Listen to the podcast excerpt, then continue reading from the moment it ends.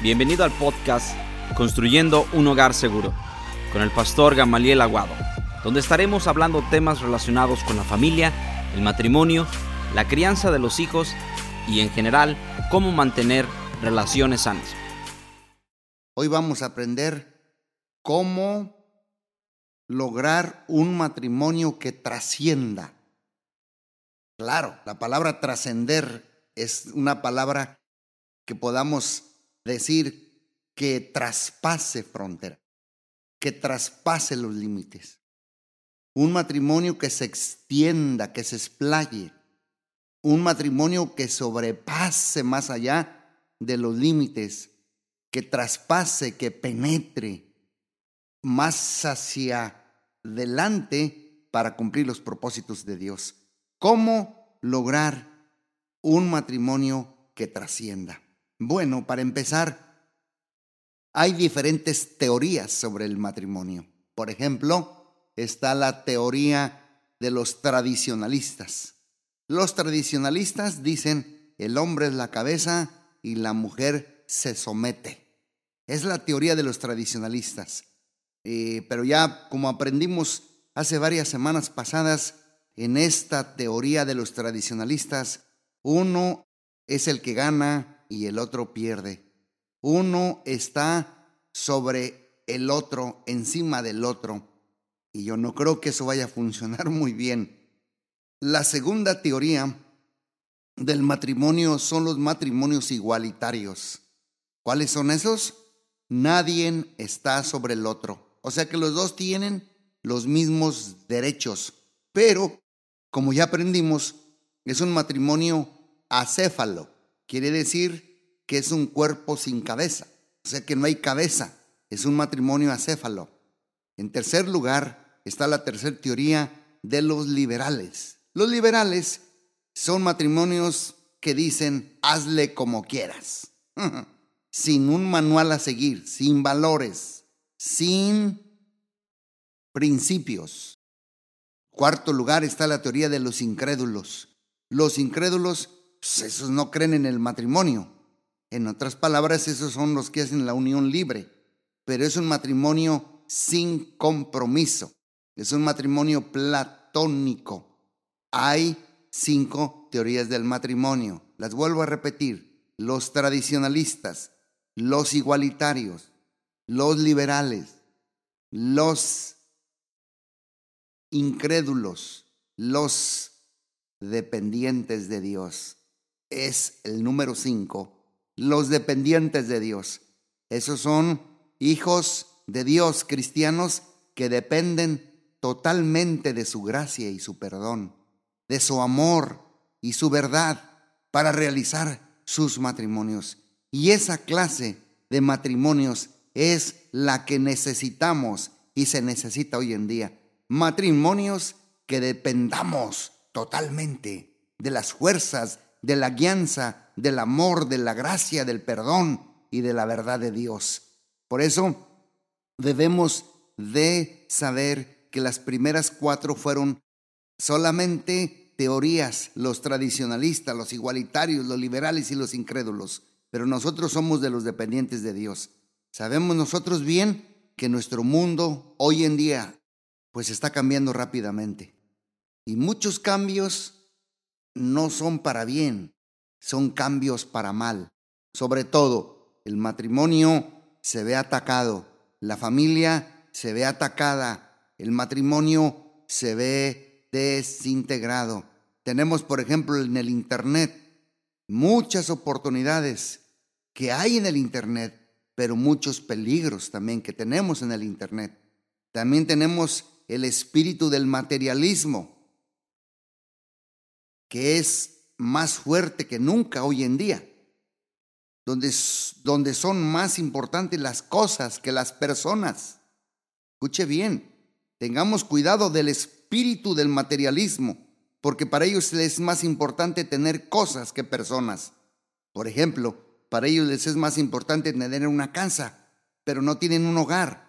Una casa me habla de lo físico, lo electrodoméstico, lo que se ve, lo que se toca los carros, las, eh, eh, todos los aparatos que se necesita y está bien, pero no tienen el hogar. El hogar se necesita adquirir sin dinero. El hogar se cultiva. El hogar es donde hay paz, amor, perdón, reconciliación, firmeza, consistencia. Stay together, estar juntos hasta que la muerte os separe. Tercer lugar tenemos el humanismo y el paganismo, más fuertes y convincentes que nunca. Tenemos la tremenda inseguridad y violencia producidos por el nivel del terrorismo sin precedente, un terrorismo que está fundado en una filosofía muy torcida de la vida.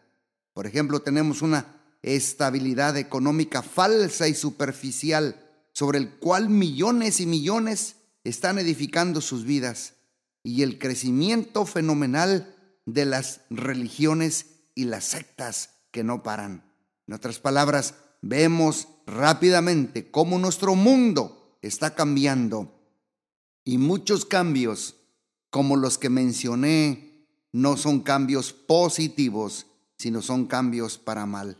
Por eso me preocupo por los millones de latinos que están en los Estados Unidos, sobre todo los que tienen muy poco aquí, porque los peligros y los venenos que los rodean los van penetrando y los van atrapando, y no se dan cuenta hasta que es muy tarde.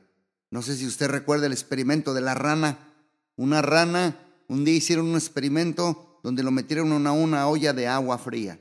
La pusieron en una estufa le prendieron a fuego lento. Comenzó a calentarse el agua y la rana metida adentro. Cuando se dieron cuenta, el agua estaba súper caliente y la rana no se movía. Y luego se dieron cuenta que el agua comenzó a hervir y la rana seguía adentro sin moverse, porque la rana no capta el cambio de temperatura en su piel y la rana termina cocinada lentamente en el fuego y el vapor del agua caliente. Y eso me preocupa hoy en día con muchos latinos que tienen muy poco aquí, que sean cocinados lentamente por el vapor de la internet, del materialismo, del humanismo, del paganismo, del terrorismo, de la estabilidad económica falsa y superficial, que están creciendo a un crecimiento fenomenal y no se diga las religiones y las sectas. Vean conmigo un poco el problema de la desintegración de la familia y su desarrollo desenfrenado. Por eso mi tema desde el principio fue cómo lograr un matrimonio que trascienda, que traspase, que supere, que se sobrepase, que se extienda, que penetre hacia adelante. El 50%, por ejemplo, hoy de los matrimonios nuevos en este país terminan en, en el divorcio y hasta allá un poco más en mucha desintegración. Muchos hoy en día, la mayoría ya ni se casan, deciden mejor vivir en la unión libre, que ni tan libre, porque es una unión llena de esclavitud y de ataduras. Son parejas que necesitan saber una verdad alarmante que tienen un 50% de mayor propensidad a separarse y terminar su relación que las parejas que no están en unión libre. Escuchen bien, más del 50% tienden y terminan separándose que las parejas que están fuera de la unión libre. En otras palabras, es 50% más probable, probable que fracase una unión libre que un verdadero matrimonio que depende de Dios, como dije al principio. Según una investigación hecha por McGee, Gallagher y Linda White, dicen que las parejas bien casadas viven más saludables, son más felices, son más prósperos en lo económico, viven más años, disfrutan más su intimidad sexual que las parejas que no están casadas, que son parejas liberales incrédulos, igualitarios o que están en unión libre. Y también es dos veces más probable que una persona casada diga, yo soy muy feliz, que una persona que no está casada, que está nada más en unión libre. Por ejemplo, en su libro Consecuencias médicas de la soledad, así se llama el libro de, de JJ Lynch, dice que un hombre divorciado es dos veces más propenso a morirse en manos de uno de los cuatro principales asesinos de los varones mayores de edad. Enfermedades del corazón, embolias, hipertensión arterial o el cáncer. Esto lo dijo JJ Lynch en su libro Consecuencias médicas de la soledad. Y por supuesto, los más afectados por el divorcio son los niños, los inocentes. Siempre me ha gustado un refrán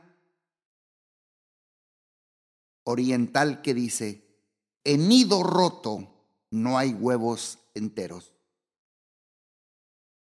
No hay huevos enteros porque están todos estrellados porque se caen del nido. Vamos a hablar más de esto, sobre los hijos del divorcio, muy pronto, para que usted se prepare y aprendamos un poquito más de ese asunto. Sigamos en cómo lograr un matrimonio que penetre, que trascienda, que se extienda, que vaya hacia adelante.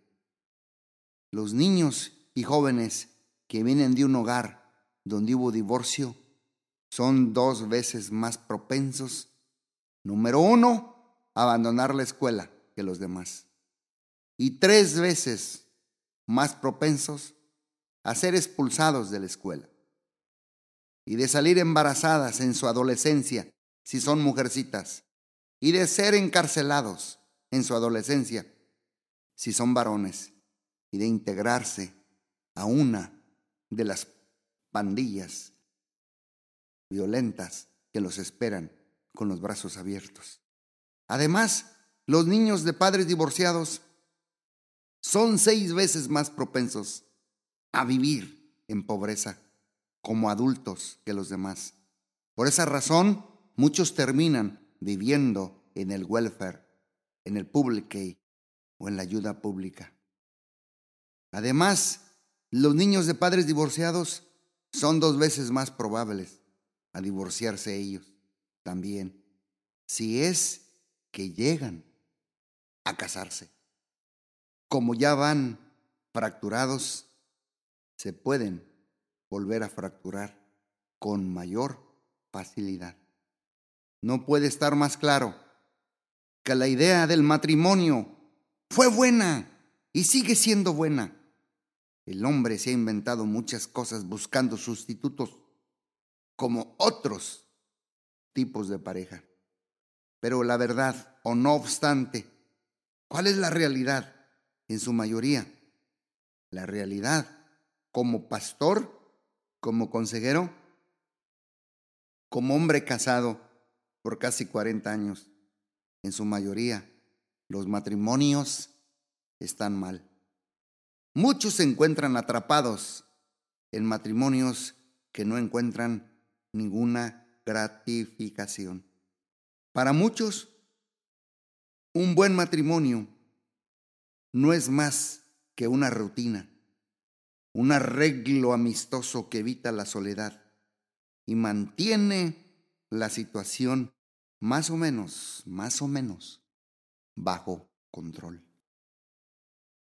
Pero debajo de la delgada capa de la cortesía social, o sea, el puro aparentar, debajo de esa capa uno encuentra muchas veces tensión, guerra de palabras, rabia, tristeza, repudio, soledad, venganza, recriminación etcétera, etcétera.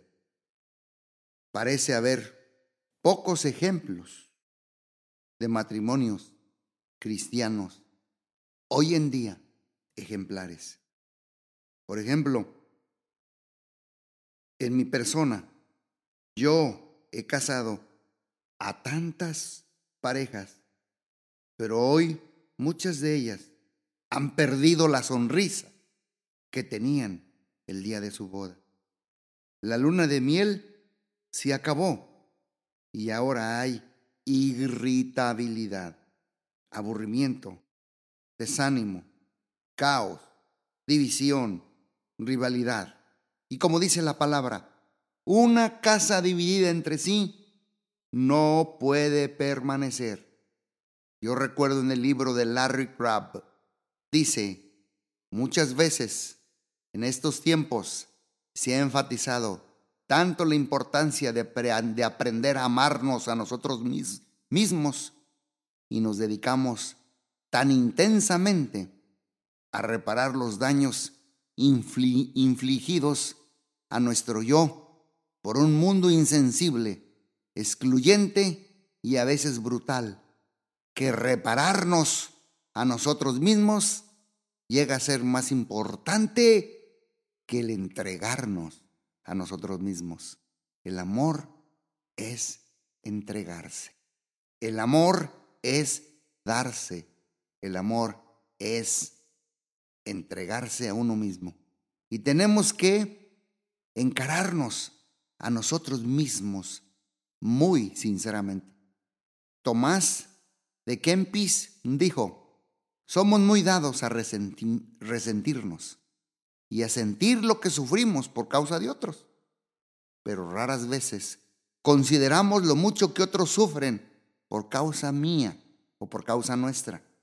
El que considera sus propios defectos honestamente y tales como son, no encontrará una razón para juzgar con severidad a los demás. Escuche bien, el que considera, los que consideramos nuestros propios defectos, honestamente, tal y como son, no encontraremos, no encontrará una razón para juzgar con severidad a los demás.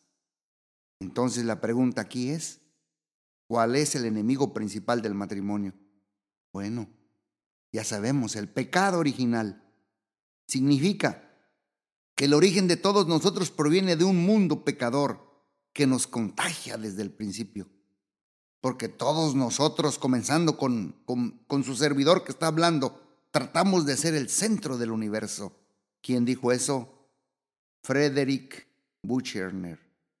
Dice Crabb también, reemplazamos la cortesía por una vulnerabilidad egoísta que nos absorbe y que en ninguna manera llega a producir intimidad. ¿Se puede hacer algo al respecto? Pastor Gamaliel, ¿qué puedo hacer? ¿Qué podemos hacer? ¿Qué se puede hacer al respecto? ¿Qué yo he hecho en esta jornada con mi amada esposa? Bueno, al principio que me casé, al igual que muchos de ustedes que me están escuchando, me mandaron a la guerra sin armas. Entonces, yo tuve que aplicarme porque tenía hambre de aprender. Entonces la primera cosa que comencé a hacer hace más de 30 años atrás, a leer buenos libros acerca del matrimonio, leer buenos libros acerca del matrimonio. Y hay un libro que ya tiene años que salió al mercado, que me, como me gustaría que las parejas de vez en cuando lo leyeran y lo volvieran a releer, releer una y otra vez, que se llama Los cinco lenguajes del amor. Ese es bien importante. Los cinco lenguajes del amor. ¿Qué puedo hacer? Leer buenos libros acerca del matrimonio. Ya te estoy diciendo uno. Hay otro que habla de la intimidad que se llama el pacto matrimonial. Se los recomiendo también ese.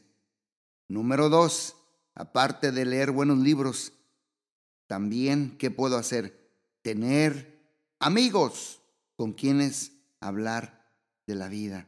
Pero amigos que nos sumen, no que nos resten. Amigos que nos multipliquen, no que nos dividan. Amigos, amigos que han cruzado el umbral de la desesperación y de los problemas, pero han sabido levantar un matrimonio que trascienda y que penetre. Es importante tener amigos. Número tres, aprovechar la consejería matrimonial, un buen consejo matrimonial con una persona neutra que busque la unificación de la familia, no la fragmentación de la familia ni del matrimonio. Hay que aprovechar la consejería matrimonial. Número cuatro, ir o por lo menos a un buen retiro para matrimonios al año. Y como ahorita está el COVID, se han suspendido muchas actividades así, pero por eso se les anima vez tras vez a escuchar los podcasts, a escucharlos una y otra vez. Es como un retiro para sumar, para mantener, para alimentar mi núcleo y mi vida familiar. Número cinco, conocer los principios bíblicos acerca de la reconciliación. Número seis, recibir mentoría de otro matrimonio que ya logró una restauración. Y número siete, también hay veces que hay grupos de apoyo especializados que te pueden ayudar mucho. Les di siete recomendaciones, siete consejos de que tú y yo podemos hacer. Algunas de las lecciones más importantes que puedes aprender para lograr este matrimonio que trascienda, que penetre, que vaya más allá de los límites. Número uno, a depender más de tu relación con Dios que de tu relación con tu pareja. Escúchame bien. Depende más de tu relación con Dios que de tu relación con tu pareja. Dios es tu fuente de gozo. Dios es tu fuente de amor. Dios es tu fuente de paz. No tu esposo y no tu esposa. Número dos, les estoy hablando de las lecciones más importantes que puedes aprender para lograr este matrimonio que trascienda. Dos, debemos aprender a no aferrarnos a ideales y expectativas demasiado altas. No existen los príncipes azules. No existen las almas gemelas. No existe la utopía. No existe el matrimonio perfecto.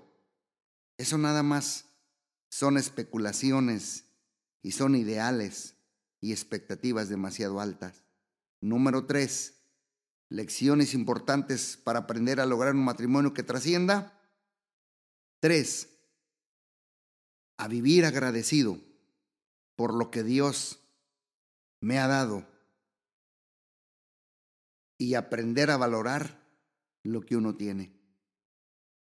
Vivir agradecido por lo que Dios te ha dado a cada uno y aprende a valorar lo que tienes. Dejar de desear a alguien diferente. Dejar de insistir en cambiar a tu pareja de uno. Dejar de vivir en tanta frustración. Número cuatro, a nunca dejar de crecer como personas. Ser cada vez más sanos y libres. Tener siempre hambre de aprender, de conocer de ensancharse como personas. Número cinco, a dejar muchas cosas en las manos de Dios. No tienes que hablar de todo, no tienes que arreglar todo, no tienes que confrontar siempre, no tienes que esclarecer todo, las cosas todo el tiempo. Deja cosas en manos de Dios. Número seis, una decisión y dedicación a conseguir nuestro propio bienestar a través de una humilde y voluntaria preocupación por el bienestar de los demás. Y número siete, aprende a vivir en perdón y en reconciliación. Perdonar en el momento. Así es que voy a terminando. ¿Cómo lograr construir un matrimonio que trascienda? Y estas preguntas que voy a hacer son preguntas ya para cerrar y para ministrar un poco.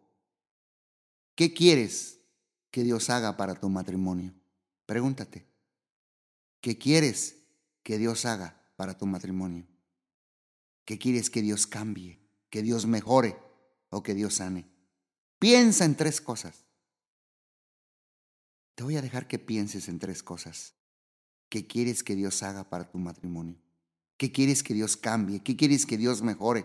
¿Qué quieres que Dios sane? Piensa en tres cosas. En lo sexual, ¿qué cosa quieres mejorar? En el aspecto económico, en la comunicación, en la relación con los parientes políticos, en la relación de tu matrimonio con tu iglesia, en el trato con los hijos. ¿Qué necesitas que cambie? ¿Qué necesitas que Dios haga para tu matrimonio? Piensa en tres cosas. Te di unos ejemplos. Porque cada matrimonio pasa por un tiempo en que por lo menos uno de los dos ya no se siente enamorado del otro. Y queremos tener matrimonios que puedan atravesar los tiempos difíciles y finalmente ser más fuertes. Y a veces un toque trae reconciliación cuando ha habido algún problema. Un esposo dijo una vez, a mi esposa no le gusta la intimidad sexual. Y ella dijo, yo solo quiero que él me abrace. Creo que si me abraza, tal vez desearía. Algunas personas seculares dicen que en un, que en un desliz es bueno para el matrimonio o que de un desliz hace bien al matrimonio, pero es todo lo contrario. Es todo lo contrario. La infidelidad sí se puede restaurar aunque se necesita tiempo para reconstruir la confianza. Les recomiendo que lean el libro de Oseas, que nos habla de la el perdón, la confianza y la reconciliación. Y hay que buscar ayuda, libros cristianos, consejos, amigos que te sumen. Yo recuerdo cuando dijo una persona, yo trataba a mi esposa como a mi mamá. Ella me veía como su padre por juzgar a otros, a veces proyectamos a nuestra propia pareja la manera de ser de esa persona. Dios quiere sanar nuestros matrimonios. Pensamientos, pensamientos que Dios quiere sanar. Y con esto vamos concluyendo. Hay algunos que piensan, me hubiera casado con otra. Me hubiera casado con otro. ¿Piensas mucho en otra persona? ¿Sueñas con otra persona? Esos pensamientos Dios quiere sanar. Me siento atrapado, me siento atrapada. ¿Te has resignado a tener un matrimonio mediocre? Esos pensamientos Dios quiere sanar. Tercer pensamiento que Dios quiere sanar. Dios me está castigando por mi pasado. Ese es otro pensamiento que Dios te quiere sanar. Cuarto pensamiento que Dios quiere sanar. Mi pareja no me ama, no me respeta, no me trata bien. Otro pensamiento que Dios quiere sanar. Quisiera que mi pareja se muriera. La pregunta aquí es, ¿a veces has sentido odio por él o ella? Pregúntate. Otro pensamiento que Dios quiere sanar. Si mi pareja se muriera, ¿con quién me podría casar? Oh, son pensamientos que Dios quiere sanarnos. Es muy difícil para mí olvidar lo que hizo mi pareja, alguien dijo. No sé si pueda hacerlo. Ese pensamiento también Dios te lo quiere sanar. Debo dejar de sufrir y mejor rehacer mi vida y ya. Ese pensamiento también Dios te quiere sanar. Existen obviamente muchísimos más pensamientos que están dañados y que han dañado los matrimonios, que Dios quiere sanarnos en este momento. Porque yo sé que en los matrimonios hay frustración, ira, rencor, depresión, tentaciones, problemas con la pornografía, soledad, tristeza, fantasías, ataduras, aburrimiento, apatía, etcétera, etcétera. Pero también matrimonios que dependen de Dios. Hay mucho gozo, mucho amor, mucha paz, mucha comprensión, armonía, sensibilidad, paciencia, tolerancia, madurez, bendición, deleite, felicidad, risa, entendimiento, empatía, pasión, compañerismo, amistad, verdad, etcétera, etcétera, para los matrimonios. Dios quiere cambiar la manera de pensar de muchos matrimonios. No importa cuántos años tengas de casado, Dios te puede cambiar y Él te puede ayudar. No importa cuántos problemas tengas en tu matrimonio, ¿me estás escuchando? Dios es más grande que esos problemas y puede y quiere ayudarte. Lo que todos estamos buscando en la intimidad, ¿cómo luchamos con esto? ¿Por qué no haces una cosa? ¿Por qué no le dices algo a Dios que no has querido o no has podido decírselo a nadie? Él es tu mejor amigo. Él te escucha. Él no te va a defraudar. Dale tu confianza. Él jamás te va a condenar. Padre, te doy gracias por estos matrimonios que tú estás edificando, unidos, Padre, para tener un matrimonio que trascienda, que trascienda, que penetre, que vaya más allá de las fronteras. Sánanos de esos pensamientos, Padre. Si hay una pareja que me está escuchando, que lucha con estos pensamientos, Señor, que yo mencioné, sánanos en este momento, Padre, y ten misericordia de nosotros. Y ayúdanos, Padre, a edificar un matrimonio que trascienda. Te lo pedimos en el nombre poderoso de Jesús. Amén, amén y amén. Dios les bendiga muy ricamente y nos estamos viendo. Hasta la próxima. Gracias por ser parte de esta comunidad. Nos encantaría que pudieras compartir este podcast con tus amigos y conocidos, así como también suscribirte por medio de tu plataforma de preferencia para que sigas escuchándonos. Una vez más, gracias por interesarte en construir juntos hogares seguros.